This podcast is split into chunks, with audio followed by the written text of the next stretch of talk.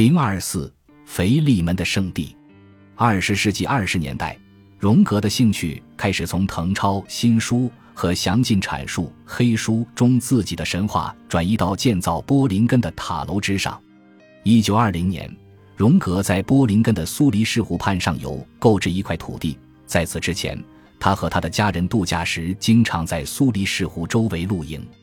他感觉他需要把自己最深层的想法在石头上呈现出来，还要建造一座完全原始的著作。但是对我而言，文字和纸张似乎不够真实，我需要其他的东西。他在石头上忏悔：塔楼是个体化的表现。多年以来，他一直在壁上作画，在墙上雕刻。塔楼或许可以被视为是新书的三维式延续，他的第四卷，在第二卷的末尾处。荣格写道：“我必须将中世纪的部分补上，也即是我身上的中世纪。我们只完成了别人的中世纪，我必须尽快开始，因为隐士在这个时候都消失了。”值得注意的是，这座塔楼是刻意按照中世纪的建筑形式建造而成的，没有任何现代的设施。塔楼的修建是一项持续且不断展开的工作。荣格在塔楼的墙上刻下一段文字。腓利门的圣殿，浮士德的忏悔。一九二九年四月六日，荣格给理查德·威尔海姆写信说：“人类为什么没有世俗的修道院式生活？谁的生活会脱离时代？”一九二三年一月九日，荣格的母亲去世。一九二三年十二月两千三百二十四日，他做了以下的梦：我在服兵役，跟随着一个大部队行军，前行到奥辛根的丛林。我在十字路口看到一处遗迹，一个有一米高、上方是青蛙或蟾蜍头的石头雕像矗立在那里。有一个男孩坐在雕像的后面，但他的头却是蟾蜍头。突然，一个只有上半身的男人形象将手中的毛锹打进男孩的心脏。这个男人是一个罗马人。另一个半身像大约来自一六四零年，与前一个人的形象相同。接着，他们变成了干尸。最后驶来一辆带有十七世纪风格的四轮马车，车上坐着的是一位已经去世的人，但他仍然活着。当我叫她女士的时候，她转回头看着我。我意识到，原来女士是一种对贵族的称谓。几年后，荣格明白了这个梦的意义。他在一九二六年十二月四日写道：“到现在我才明白，一九二三年十二月两千三百二十四日的梦是什么意思。”它意味着我的阿尼玛之死，它正好出现在我母亲去世的时候，因为母亲去世，也突然沉默了下来。这是一个多么有意义的梦啊！过了几年，荣格与自己的灵魂又有了一些对话，但是在这个时候，他与阿尼玛的冲突实际上已经停止。一九二七年一月二日，他做了一个以利物浦为背景的梦，几位瑞士的年轻人和我一起乘船到达利物浦。这是一个漆黑的雨夜，烟云密布。我们步行来到坐落在一片高地的上城，我们又来到花园中心的一个小圆湖旁。湖中心有一座小岛，人们说有位瑞士人住在这样一座到处是油烟、黑暗、肮脏的城市中。但是在这座小岛上，我却看到一棵玉兰树耸立在那里，树上开满红色的花，在永恒的阳光照射下光彩夺目。我在想。现在我明白那个瑞士朋友为什么要生活在这里了。很明显，他自己也知道原因。我看到了城市的地图图片。随后，荣格根据这张地图画了一幅曼陀罗。他赋予这个梦非常重要的意义。后来他评论说：“这个梦代表我当时的状况。我依然能够看到那身灰黄色的雨衣，雨滴在雨衣上闪耀。”一切都让人感到极度不安、黑暗且模糊，就像我当时的感觉一样。但是我已经有一个超自然的美丽幻想，这就是我为什么完全能够存活下来的原因。这时候，我认为自己已经达成自己的目标。人不可能再去超越这个中心，它就是终极目标，一切都会被引向这个中心。通过这个梦。我理解到，原我就是方向和意义的原则与原型。荣格后来补充说，他自己就是那个瑞士人。自我不是原我的中心，但是一个人可以通过自我能够看到神迹。那道微光就类似于真光。从此之后，他不再画曼陀罗。这个梦已经呈现出无意识的发展过程，这不是一个线性的过程。他对这个发现感到非常满意。在那个时代，他感到十分孤独，而且他所专注的伟大事业无人能懂。在这个梦中，只有他看到了这棵树。当他们站在黑暗中的时候，那棵树在闪闪发光。如果他没有这样一个幻象，他的生命将会失去意义。因此，荣格认识到。原我是个体化的目标，而个体化并不是一个线性的过程，而是由围绕着原我的循环构成。这一认识给了荣格力量。如果不是认识到这一点，他的这些经历会使他发疯，或者让他周围的人发疯。他感到是曼陀罗绘画把他带到原我的拯救功能中，这就是他的自我拯救。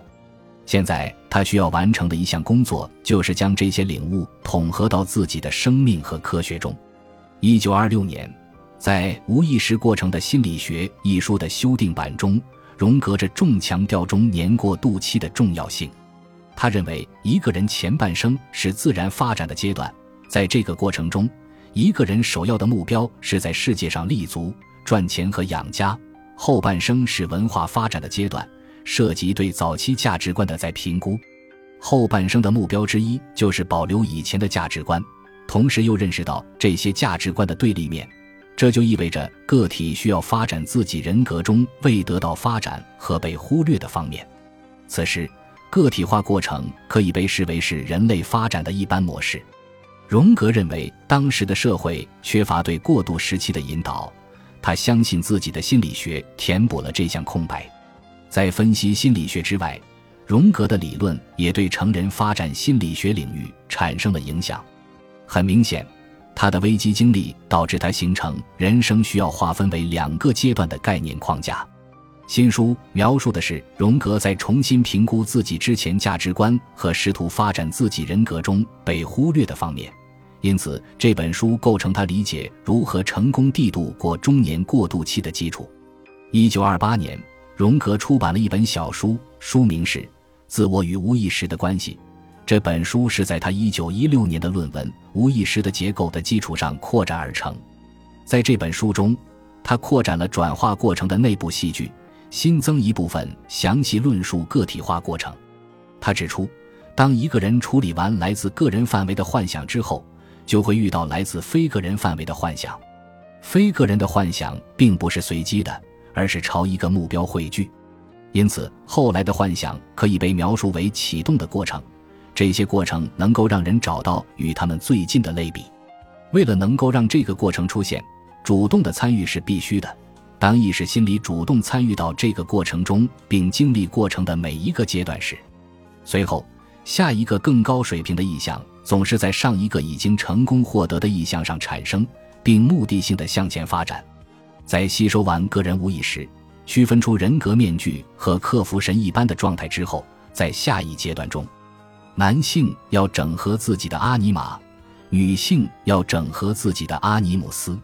荣格认为，能够区分真实的自己和在别人面前表现出来的自己非常重要。同样重要的还有意识到自己与无意识的隐性关系，并在此基础上区分自己和阿尼玛。他指出，如果阿尼玛还处在无意识中，他就会被投射出来。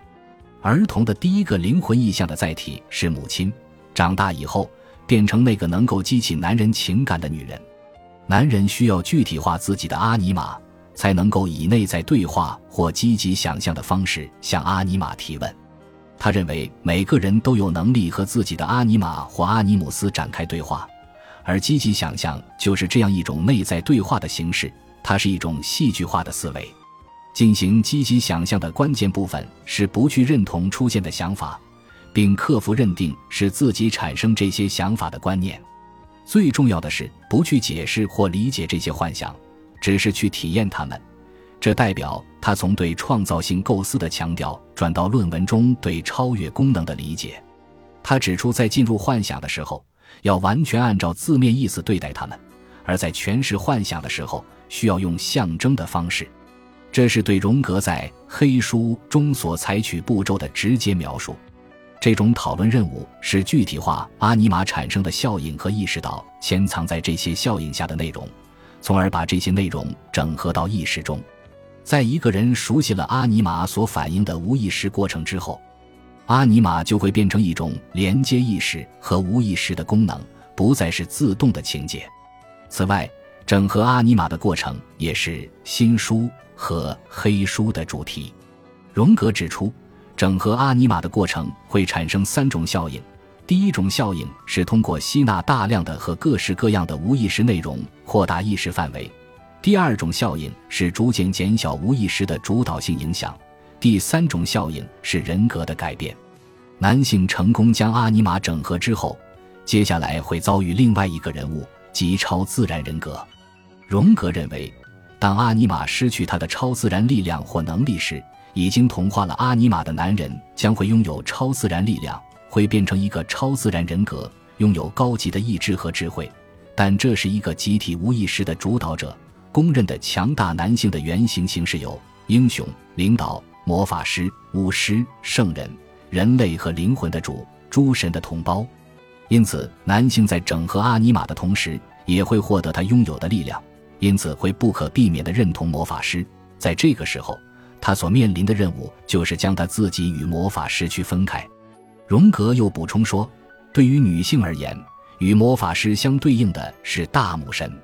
如果男性不再认为自己已经完全战胜阿尼玛，魔法师也不再拥有这个人，因此这个人就会认识到超自然力量真正所属的位置是人格的中心点，即原我。同化超自然人格的内容能够带来原我。荣格所描述的与超自然人格的相遇，无论是对他的认同，还是随后的去除对他的认同，对应的则是新书中他与腓力们的相遇。对于原我，荣格写道：“他也可以被称为我们身上的神。我们整个心灵生活的起点，纵横交错的根植于这一点。我们所有最高的和最深的目的，都指向他。”荣格对原我的描述，传递出他认识到的利物浦之梦的意义。